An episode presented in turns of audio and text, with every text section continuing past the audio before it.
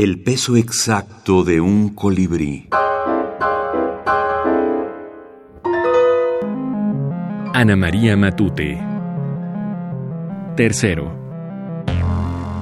Cuando le vio entre las jaras y los arbustos, en cuclillas, la cara roja de fatiga, el pelo en los ojos y sudando, el vello empapado en las comisuras de la boca, algo poderoso le advertía, quedo y punzante, no es un muchacho. Porque, aún sin decírselo, ellos, cuando pensaban el uno en el otro, sabían que retrocedían hasta alguna playa común, aunque ya no quedara ni un grano de arena, aunque solo fuese el viento, fingiendo o recordando niños, huella de pies todavía desnudo en la húmeda orilla. El galgo no fue nunca muchacho, y aquella imagen del hombre acechante le perseguía a Juan todo el día bajo el sol. Solo se apaciguaba por la noche, junto a la tapia de los inexistentes heliotropos, en los encuentros que tanto irritaban al abuelito. Ana María Matute, La Puerta de la Luna. Cuentos completos, España, Destino 2010. Introducirse en la obra de Ana María Matute es algo apasionante, no deja de ser también osado.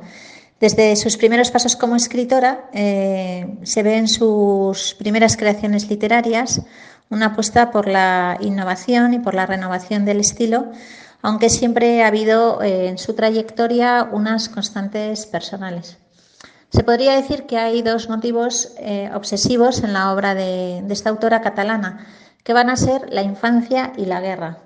Y por debajo de ellos siempre va a estar su propia experiencia, también biográfica, marcando su itinerario literario.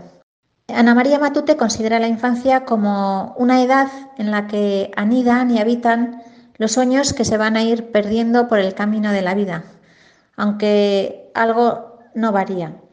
Es el hombre o la mujer que actualmente no son diferentes del niño o de la niña que fueron ayer, según la autora, en los primeros años eh, donde se forja el ser que vamos a ser siempre.